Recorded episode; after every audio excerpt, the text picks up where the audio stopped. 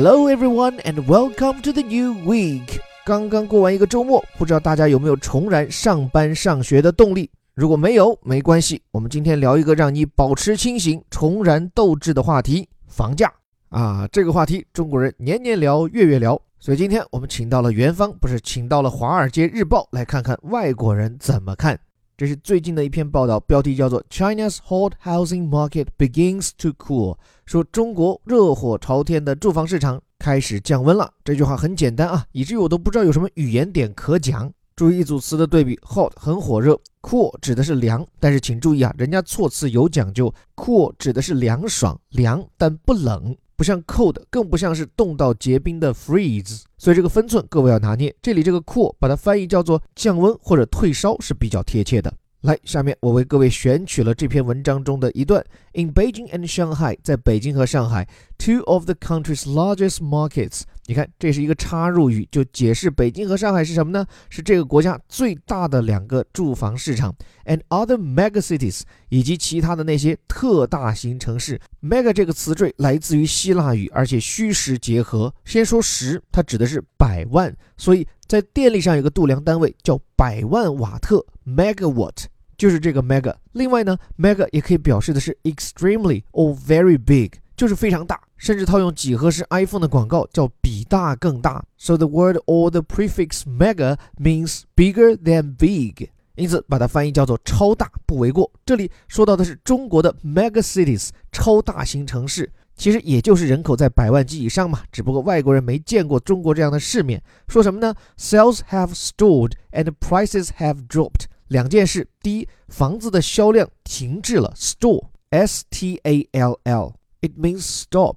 而且这个词啊，最初用来表示的是车辆的停下来，并且经常暗指是由于故障或者是煤油。比如说，My car kept stalling，我的车老是熄火。所以这里说 sales have stalled，here means the sales stop developing or stop making progress，指的是销量现在有所停滞。但是还不只是销量，prices have dropped，连价格也跌落了。所以换成我们现在熟悉的行话，叫量价齐跌。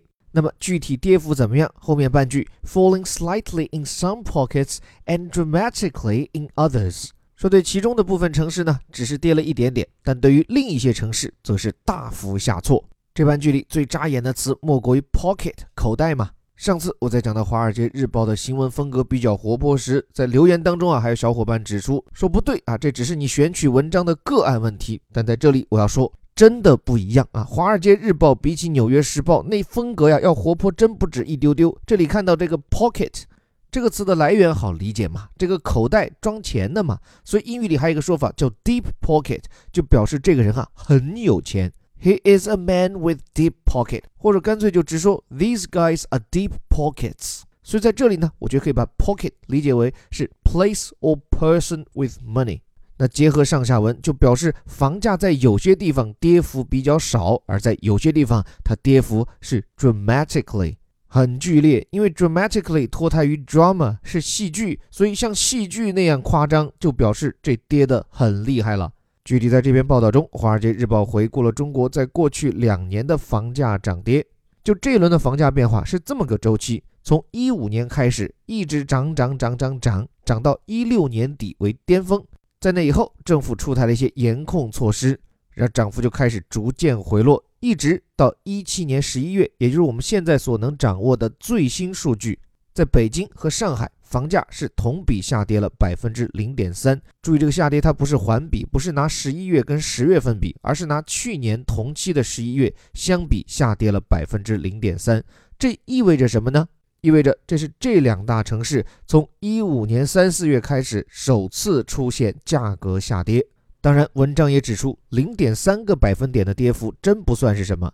但是在很多观察者看来，这可能迎来的是一个趋势性的拐点，它终结的很可能是过去一年多来一直维持在两位数以上的房价增幅。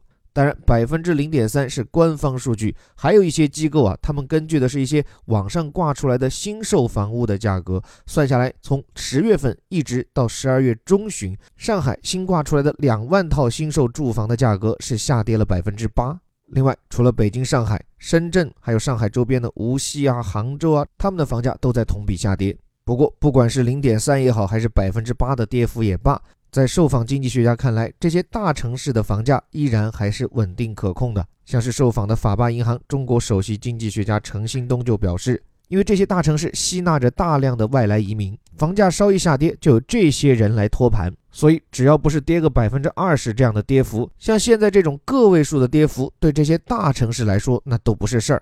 但是，纵使北上广深还算晴天。这一轮房价下行，对于中小城市来说却未必能够安好，因为缺乏人口注入，一旦进入下跌通道，那这些三四线城市的楼盘就很可能砸手里没人买啊。另外，在过去两年，房贷的迅猛发展带动的债务压力，也是《华尔街日报》关注的一个重点。尽管2017年以来，每个月各地政府的房贷政策都在趋紧，但在过去一年某些月份当中，银行新增贷款有四分之三都来自于房贷。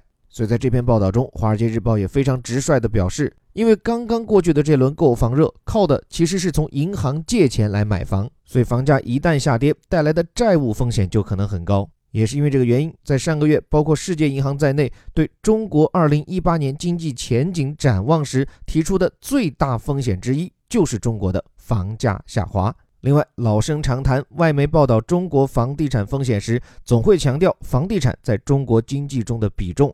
按照这篇文章所讲，评级机构穆迪做出一个估算，中国经济增长三分之一靠房地产来带动。甚至瑞银还站出来表示，在刚刚过去的二零一七年，全球经济增长的主引擎就是中国的房地产业。所以千言万语一句话，就人们担心这中国经济啊，成也房地产，败也败在房地产。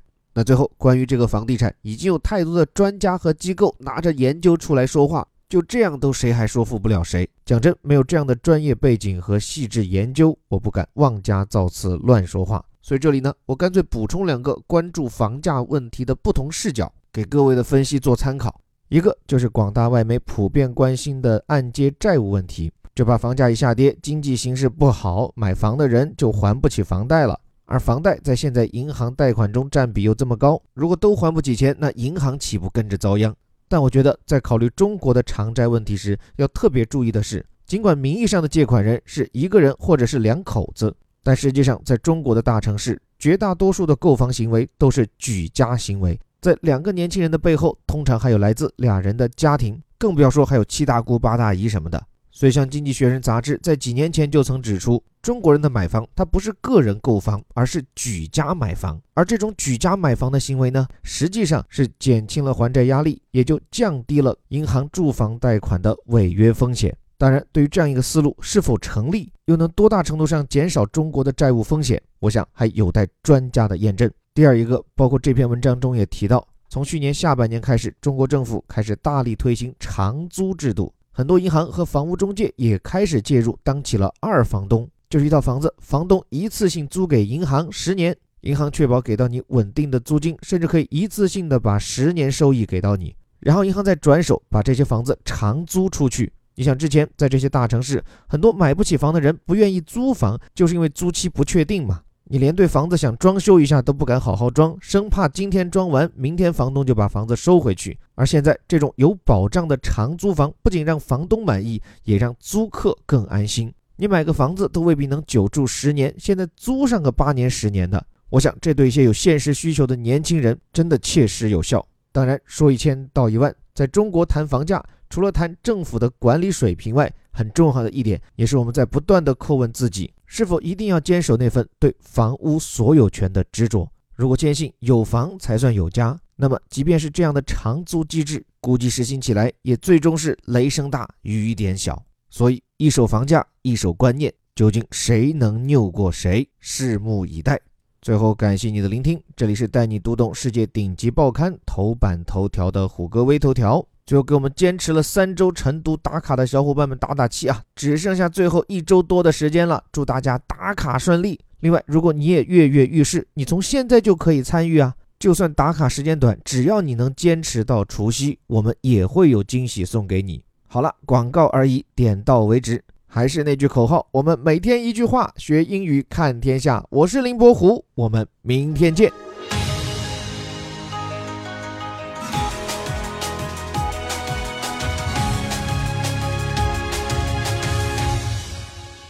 China's hot housing market begins to cool. In Beijing and Shanghai, two of the country's largest markets and other megacities, sales have stalled and prices have dropped, falling slightly in some pockets and dramatically in others.